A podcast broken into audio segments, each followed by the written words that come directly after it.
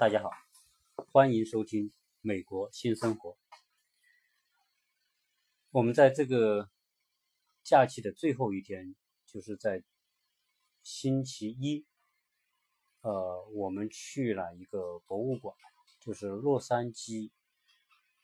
自然历史博物馆。那我又谈到这个博物馆，因为原来我也谈过博物馆，所以呢，从这个博物馆呢，我就谈到了一个话题，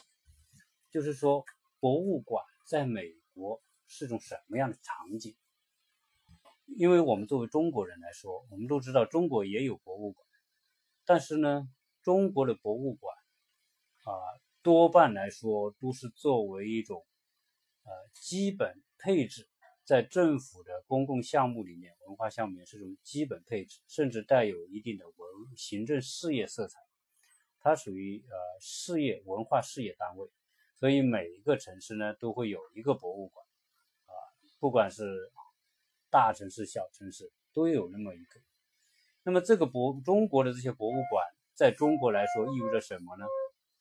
那实际上意味着它带有一定程度的这种装饰效果。我觉得，啊，那为什么呢？因为我们如果到美国了解一下美国的博物馆文化。那么我们就会知道中美的博物馆是有多大的差异。在我们中国的孩子当中，可能没有第一，不太可能花很多时间去看博物馆，即便去看博物馆，可能孩子们兴趣也不是那么大。所以在我们心目当中，博物馆在孩子的教育当中的影响力和地位。呃，我们可以几乎说是微不足道，在他的知识结构、知识兴趣的来源当中，博物馆起到的作用微乎其微。那么，在美国是什么情况呢？啊，我们也来，我们这一期呢就来粗略谈谈啊，我所看到的和所了解到的美国博物馆。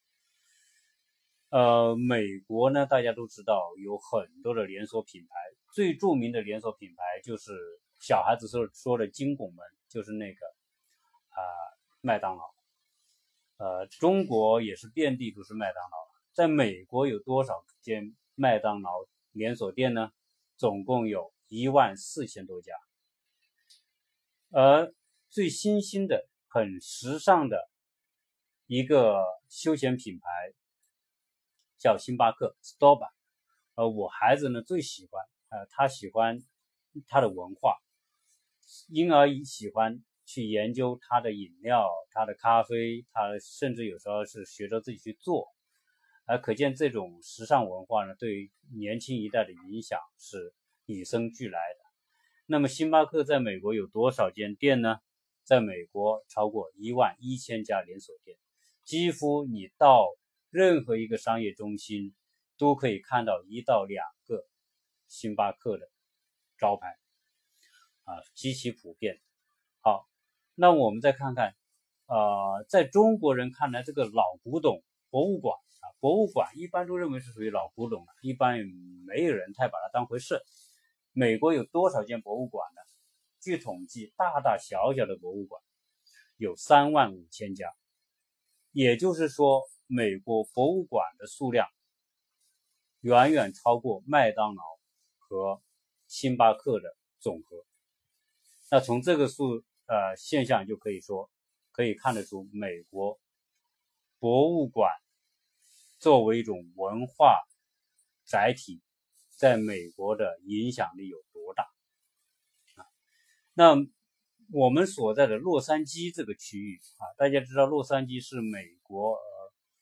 呃第二大的城市，同时也是一个面积。这个都洛杉矶都会区啊，所谓都会区，就是说以洛杉矶为中心，周边的整个区域综合在一起，周边啊将近两百个小的城市、小小的城镇组合在一起，形成了一个巨大的洛杉矶都会区。那洛杉矶这样一个地方，大大小小的博物馆和各种画廊加在一起就几百间。但是呢，由于洛杉矶特别大，所以呢不觉得它特别的集中。但是呢，洛杉矶的拥有的博物馆的数量，人均拥有博物馆的数量，在全美国是名列前茅，在全世界也是名列前茅。也就是说，博物馆在洛杉矶是拥有众多、数量众多的博物馆，而且在世界的十大博物馆啊，一百个。参观人数最多的博物馆当中，洛杉矶就有四个名列其中啊，就洛杉矶这一个城市啊就有四个啊，可见啊洛杉矶的博物馆是非常有实力的，因为啊去参观的人数也特别多啊。那么说到这里，我们就有个疑问：美国哪来那么多钱搞博物馆？大家知道，博物馆是非常非常。需要钱的，大家知道那些藏品，那有的一件藏品就是过亿的，那你要收藏那么多的藏品，哪来那么多钱呢？哎，这个就要说到美国的博物馆它的形成机制，为什么它会有三万五千间博物馆，而且这些博物馆可不是装点，那参观的人数，我们星期一。啊，去了洛杉矶自然历史博物馆，那么那一天就好多家长带孩子去参观博物馆，基本博物馆里面是人头攒动啊，非常的多人。我们前面也原来去过保罗盖蒂博物馆，保罗盖蒂博物馆是美国西部最大的这个博物馆，啊，参观人数最多的，在美国西部是排名第一。在整个美国，保罗盖蒂都仅次于大都会博物馆。那我们去这些博物馆，基本上都是孩子周末，所以基本上去你会看到很多人，有的呢就是啊大人带小孩，有的呢可能就是一些中学生，老师带着学生去。好，那这些博物馆，首先我们说一个问题，就为什么美国能够养得起这么多的博物馆？啊哪来那么多钱？这里面讲到美国的这个这个它的整个的呃体系。首先呢，美国的这个博物馆有政府背景的，政府资助的啊。你像大都会博物馆，那当然是属于国有的。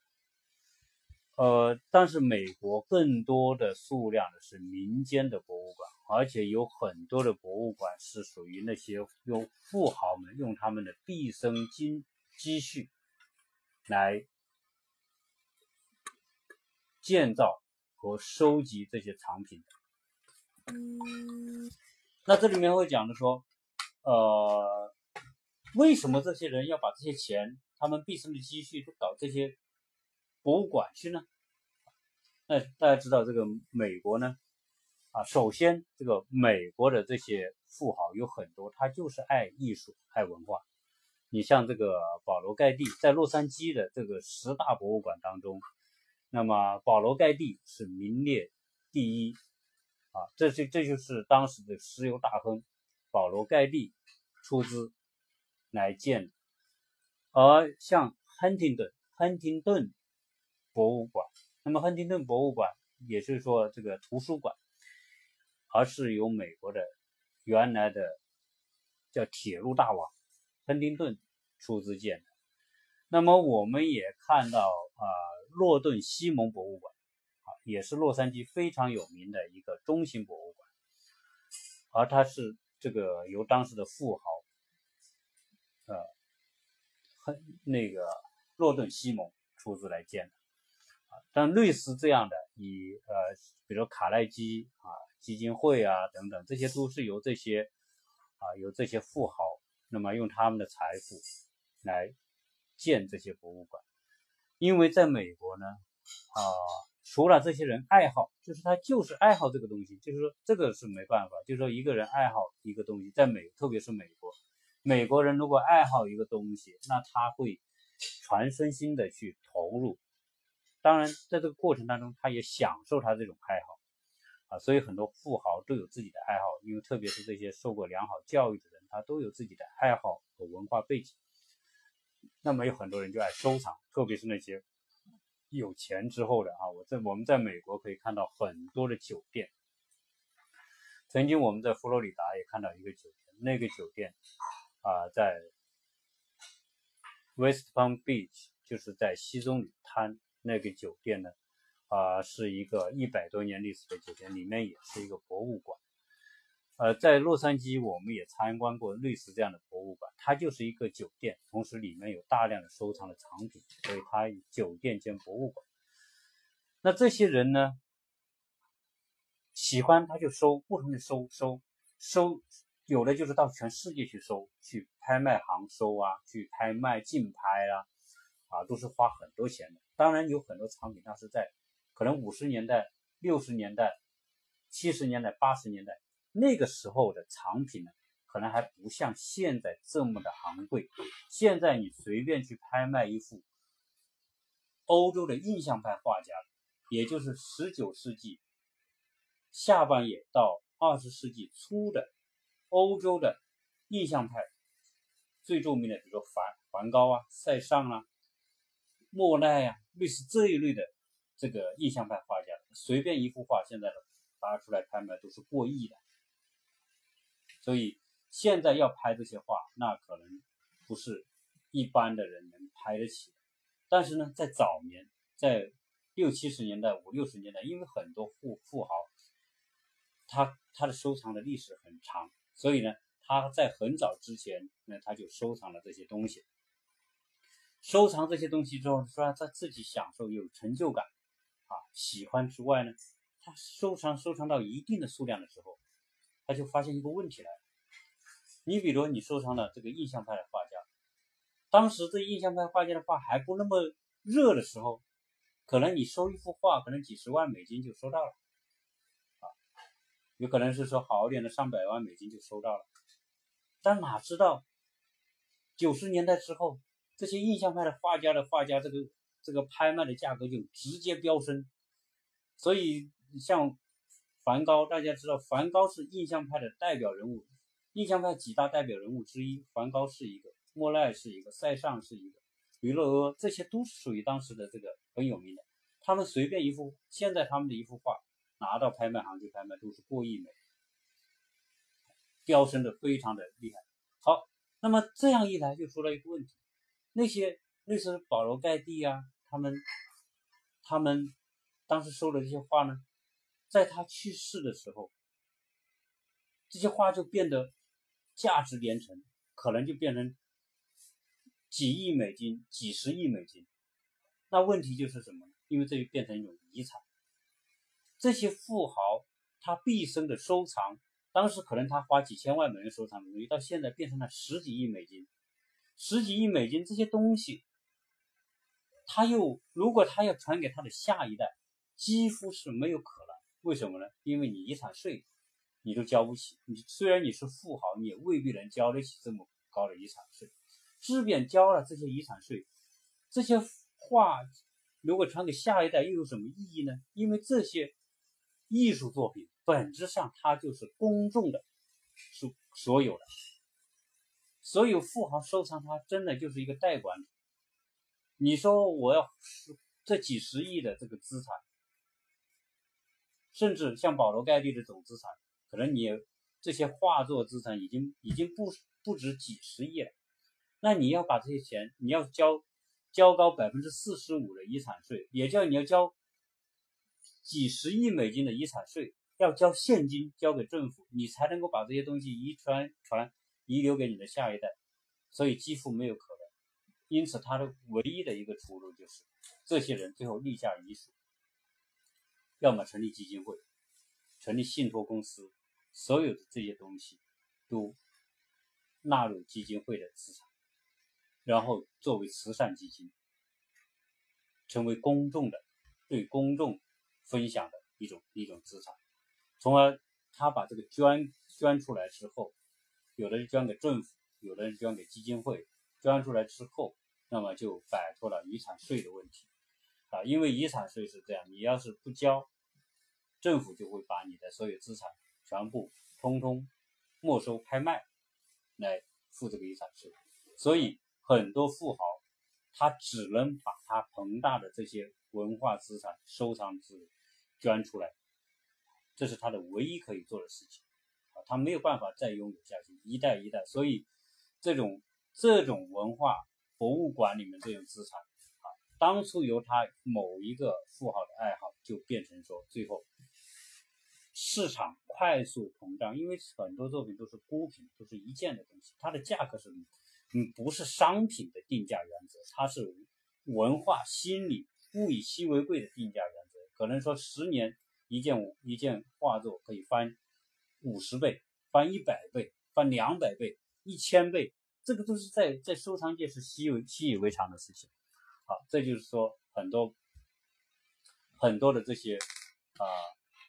这些收藏家、这些富豪的东西啊，成为博物馆的一一大来源。当然，有些人呢，有些人他在去世之前或者去世之后呢，就会把一些他们的个别的收藏品也捐赠给某一些博物馆啊，也有这种捐赠啊，因为他捐赠之后呢，他也免掉遗产，要变成公公众对公众的这个资源啊。那有很多的，你像保罗盖蒂，他他最初呢是建了一个自己的别墅。那么保罗盖蒂的那个艺术中心，盖蒂艺术中心是一个别墅。这个别墅呢，它当时是一个，当然也是很大的一个别墅群，它的很多收藏品都放在那个地方。但是到后来，他的收藏品根本不够，也放不下，也不是一个正规的博物馆。所以到了八十年代，保罗盖蒂呢，就他的所有的资产呢，变成了一个基金会。那么这个基金会呢，就开始在现在的洛杉矶的西边。的一个山上，当时他买了一百多英亩的山地，后来在八十年代就开始盖了保罗盖蒂中心，啊，保罗盖蒂博物馆。那么在八十年代呢，当时保罗盖蒂他的遗产当中有一部分是当时的股票，而这部分股票呢，后来又给卖出去，结果这一部分股票一当时卖出去就值十几亿美金，结果这十几亿美金的资资金又注入到这个基金会，所以。现在保罗盖蒂当时八十年代，他的资产已经几十亿美金。那那你想这么多年的这种经营，包括通货膨胀各种因素，所以现在说保罗盖蒂博物馆是美国最富有的私人博物馆。私人博物馆，那私人博物馆你说它是属于，但是它基本上是私人出资建的。当然现在它变成一个基金会的这个那个。啊，所有的资产啊，现在这个保罗盖蒂博物馆，它是对对人们是免费开放的，它的整个建筑建筑群也是非常的庞大，所以在美国它仅次于大都会博物馆。好，我们啊说了这个这一部分来源之外，那么美国的博物馆啊，一些知名的博物馆，它的资金来源是分三部分啊，一部分是政府。大大概三分之一是来自于政府的专项的关于文化和艺术领域里面的这个政府的资金资助，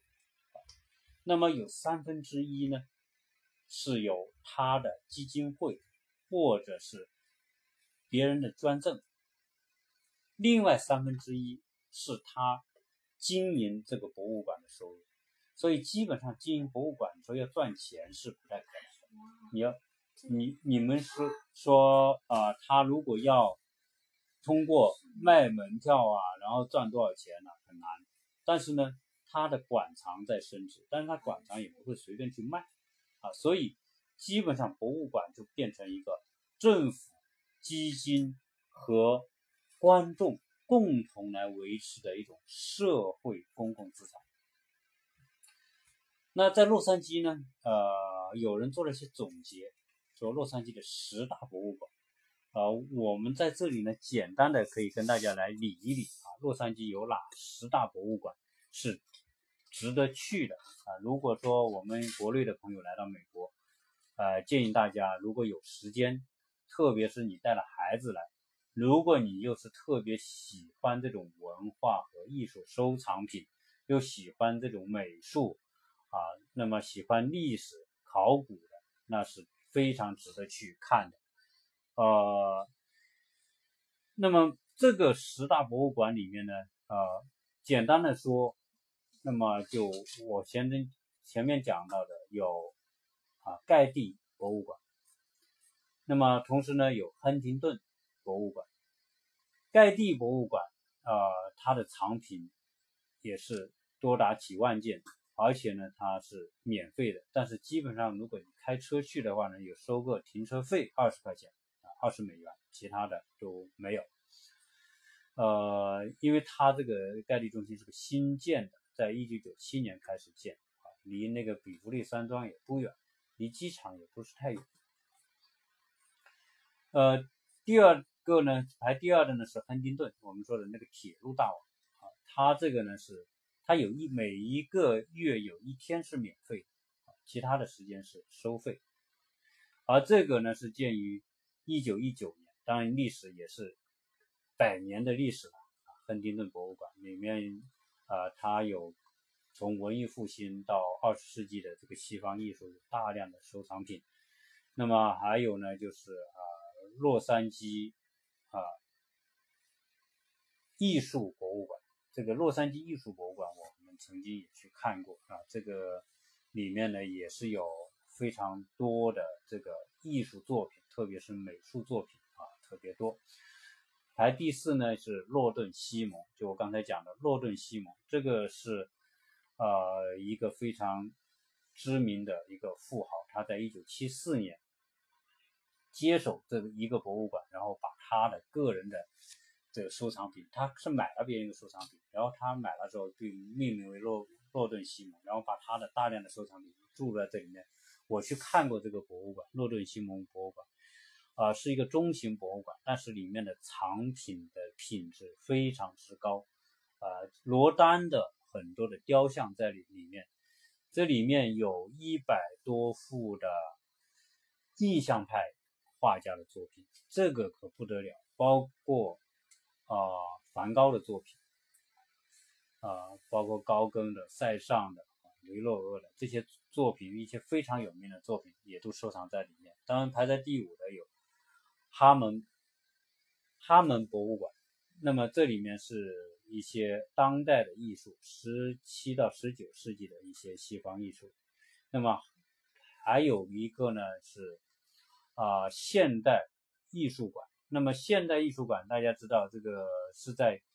洛杉矶的当趟市中心有一个这个造型，这个像铁皮的歪七歪八的那种非常现代的一个造型的一个建筑啊。这个呃，在洛杉矶的市政厅广场的尽头就是那个博物馆。那第七呢有 Broad 博物馆。那么这个 Broad 博物馆也是以当代艺术为主，呃，第八呢有 Maxino Art，这这个主要是集中这个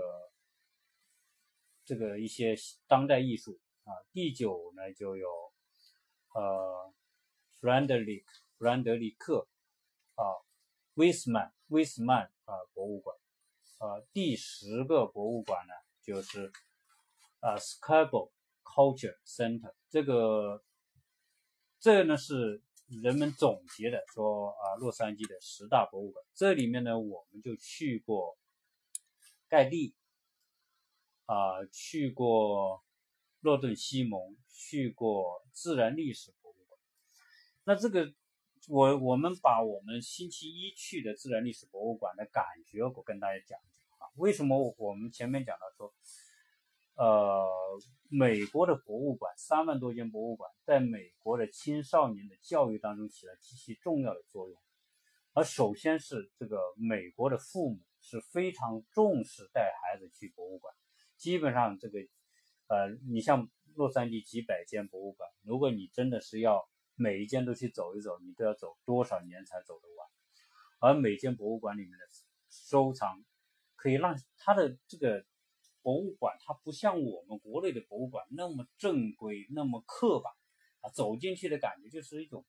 离自己很远的距离啊，就是跟自己来说，它它是一个很很遥远的东西，你没办法真正的有深有感触对它。但是在美国的博物馆不一样，我们啊说那个洛杉矶自然历史博物馆，这个博物馆我们进它分几块啊，它有呃，那么它有关于这个美洲的各种，这世界上的各种重要的动物的这个一个场馆，这个馆呢，它都是由标本做成的，而美国这个这个标本。做的这个博物馆很有意思，就是你走进去看的时候，它的场景规划做的极其极其好，好到什么程度呢？你看它这个呃动物标本的那些博物馆，就有大象、猛猛犸象啊，有各种我们说的这个猫科动物，有熊啊、狮子这些类这一类的啊。猎豹，那么各种羚羊，各种啊，我们大型的这种牛、水牛啊，那么各种各样的这种，他问题他做的特别的那个水平呢，真的是高。就是说，他一个橱窗一个橱窗，一个橱窗，它背景是就是画的这个动物生存的环境，然后呢，它的这些标本所做出的造型的那种啊。那种精美的程度，就说是真的可以说叫栩栩如生啊！就是你看上去它真的就是一个活的动物坐在那里。可这个就是你知道，在国内很少博物馆能把一个标本做到如此的这种生动，那种那种神态做的如此好，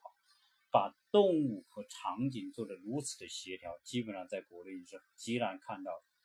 所以在一楼呢，我们看到有恐龙馆。有哺乳动物，它分哺乳动物，分非洲动物馆，呃，那么还有鸟类、飞禽，还有蝴蝶。当我们去看这些，呃，这个动物标本馆的时候，它有介绍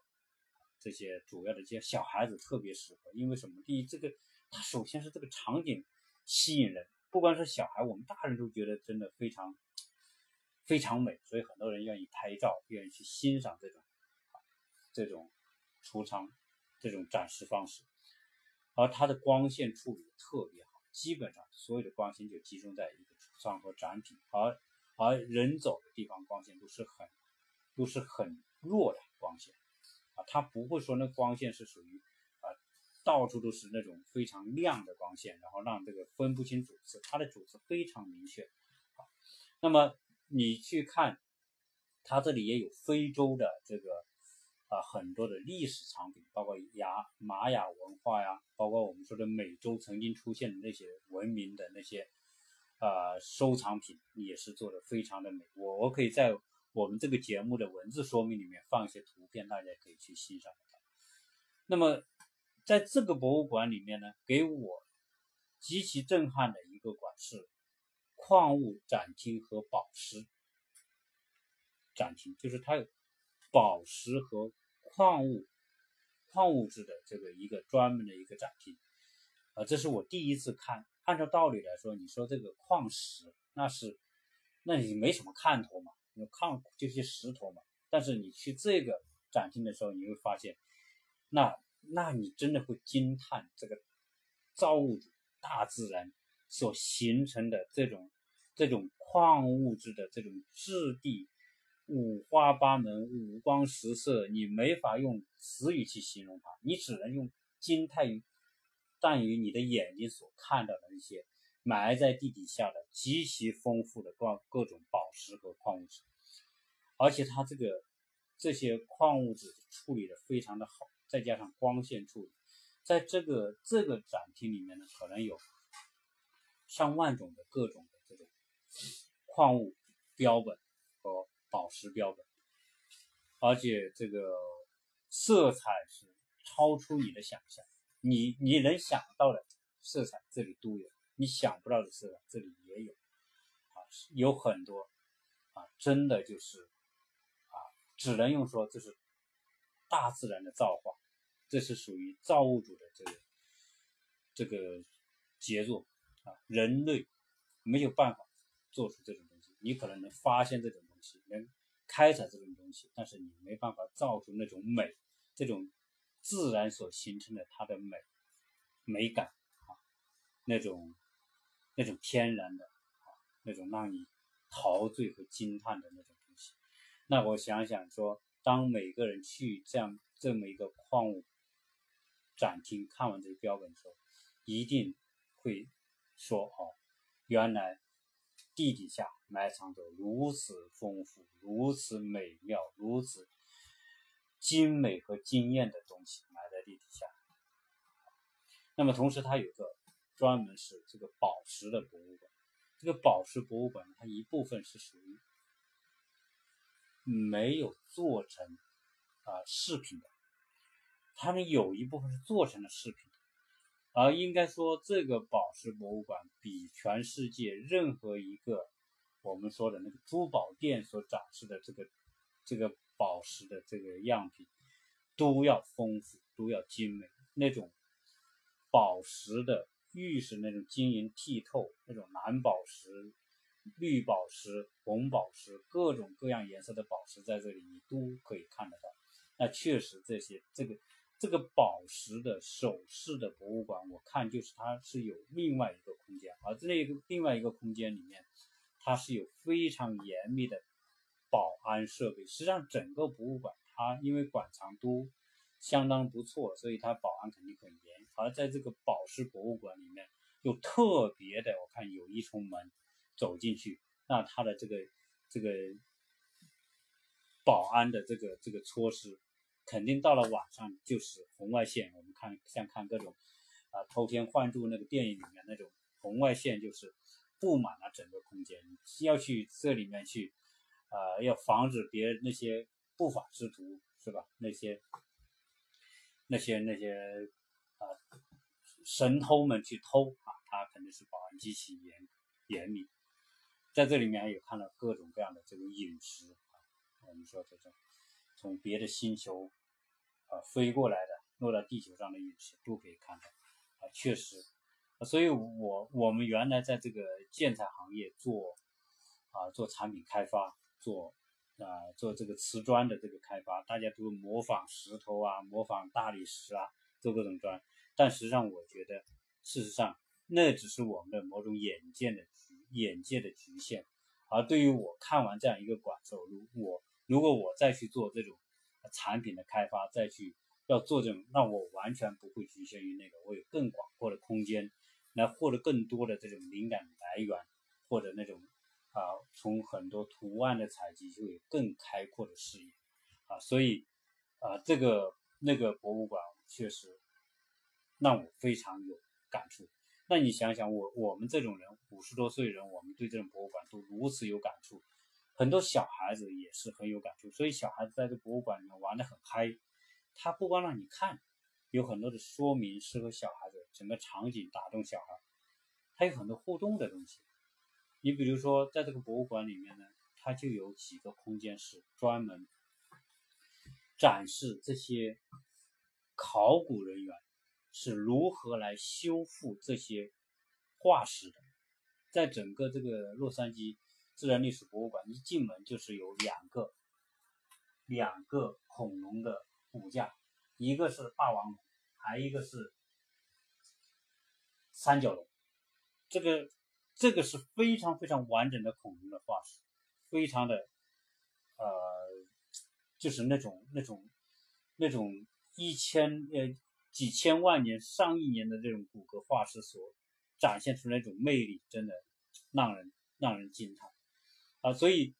除此之外呢，这些化石是怎么修复成这样子？那么它就有几个空间是告诉你这些考古学家是如何来修复。他挖到这些化石的时候，它是不成形的，就是散的、脆的、碎的。那些化石、这些骨骼啊，肉都风化掉了，那就剩下骨骼。这些骨骼经过几千万年、上亿年之后，它已经完全碳化。就碳化就意味着，就是说它的这个都变成从有机物变成无机物了啊。那么碳化完之后呢，它跟石头就是混在一起啊，又有泥沙各种。那么一大块，它是整个一大块，连泥带沙全部挖出来，分很多道工序来把表面的这些泥土跟这化石分开，但是呢，就便这样分开，你还是要在一个比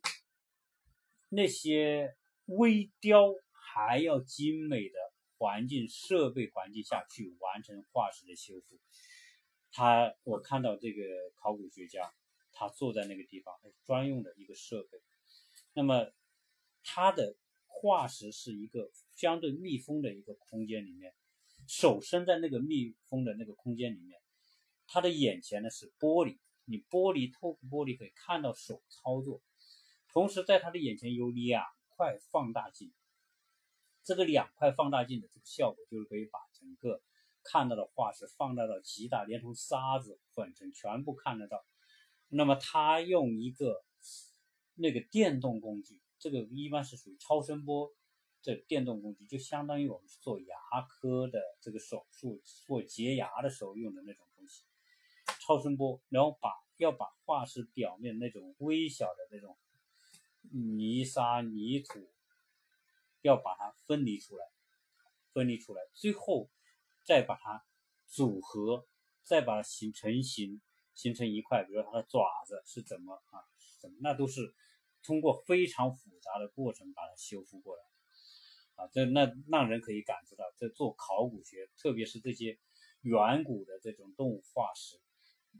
标本是极其极其不容易的。我们能看到一个